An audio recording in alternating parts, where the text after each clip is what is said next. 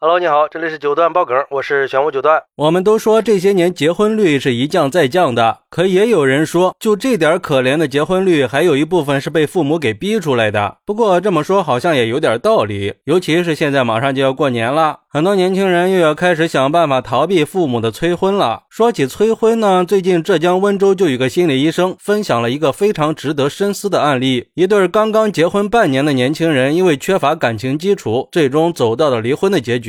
据了解，是这个男生在三十岁的时候还没有找到合适的女朋友。可是，在母亲的传统观念里，这男人三十岁还没有结婚，那就是大龄剩男了。然后，母亲就开始帮他物色女朋友，并且还真就找了一个母亲自己认为家庭背景呀、为人处事呀各方面都比较满意的女孩。但是，男生对这个女孩却没有感觉。虽然他也明白母亲的良苦用心，可是又觉得这感情是勉强不来的呀，就拒绝了母亲的好意。没想到母母亲却以死相逼，说如果男生不赶紧结婚的话，他就要去自杀。无奈之下，男生选择了妥协，跟这个女孩结了婚。但是因为两个人缺乏感情基础，婚后的生活过得可并不好，也没有什么共同话题可以深入交流，每天的对话也仅限于啊、哦、嗯这些简单的字眼。就这么过了半年以后，这段婚姻最终还是以离婚收了场。甚至因为这段婚姻，男生感觉非常的压抑，还去找了心理医生。而分享这个案例的心理医生也表表示，其实心理治疗师经常会碰到这种夫妻之间用 NRO 交流的情况，这种情况被称作是孕母夫妻。但是夫妻之间建立相互理解的关系才是至关重要的，而且沟通是情商的一种体现，也是一个循环。良好的沟通可以加深夫妻之间的感情，形成良性循环。而缺乏感情基础的婚姻，一般很难形成有效的沟通，最终就会导致关系的破裂。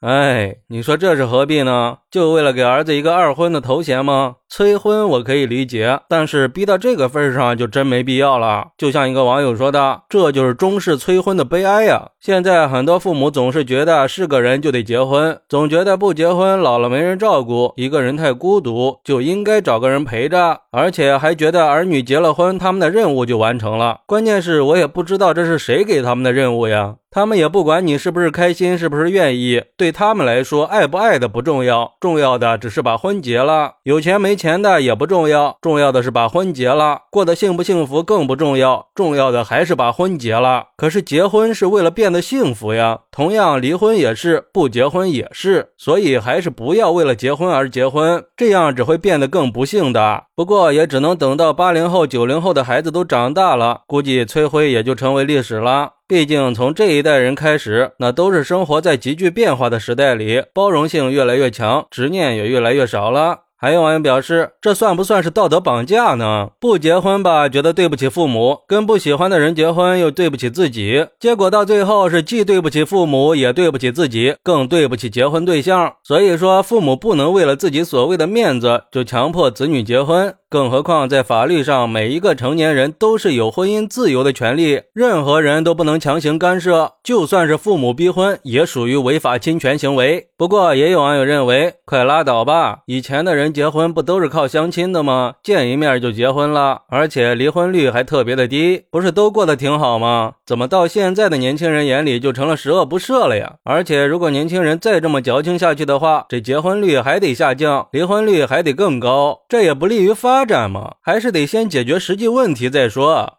嗨，倒不是说催婚就是十恶不赦了哈，只是说婚姻它不应该是被强迫的产物，它应该是建立在爱情的基础上的。毕竟自古以来，这婚姻都是被看成人生大事的，它不光是两个人爱情的升华，也是两个家庭的联姻。那我们就应该为这两个家庭负责，也是对即将诞生的新家庭负责，更是对小两口的人生负责。另一方面，既然婚姻是爱情的升华，肯定是奔着幸福去的呀，那就更应该慎重的考虑了。不要轻易的被外界所干扰，就像那个网友说的，有时候离婚也是为了幸福。我记得《离婚律师》里有一句台词说：“结束一段没有感情的婚姻，不是悲剧的开始，而是幸福的起点。”今天这个事儿不就应了这句话吗？所以总结下来就是，婚姻是人生中的重要决策，需要慎重再慎重，并且要跟随自己的意愿和价值观去做出决策。至于父母的催婚逼婚，我认为不管是出于什么原因，都不应该以牺牲儿女的幸福为代价。儿女都已经长大了，都有自自己想过的生活。父母的一片好意可以理解，但也应该尊重儿女的选择，给儿女足够的空间。尤其是关于婚姻、关于爱情，给点建议就好了，千万不要直接的替他们做决定。毕竟在这个充满压力和焦虑的时代里，年轻人的生活够不容易了。你再给他们来这么一段没有感情的婚姻，日子可怎么过呀？而且复旦大学曾经有一个教授在直播的时候就说过，这世界上有三分之一的人是不适合结婚的，因为爱情是一个需要互动互感的东西。还是希望每一个人都可以找到真正属于自己的另一半，幸福的走进婚姻殿堂。好，那你怎么看待儿子被母亲以死逼婚，结婚半年以后又闪离的呢？快来评论区分享一下吧！我在评论区等你。喜欢我的朋友可以点个订阅，加个关注，送个月票，也欢迎订阅收听我的新专辑《庆生新九段传奇》。我们下期再见，拜拜。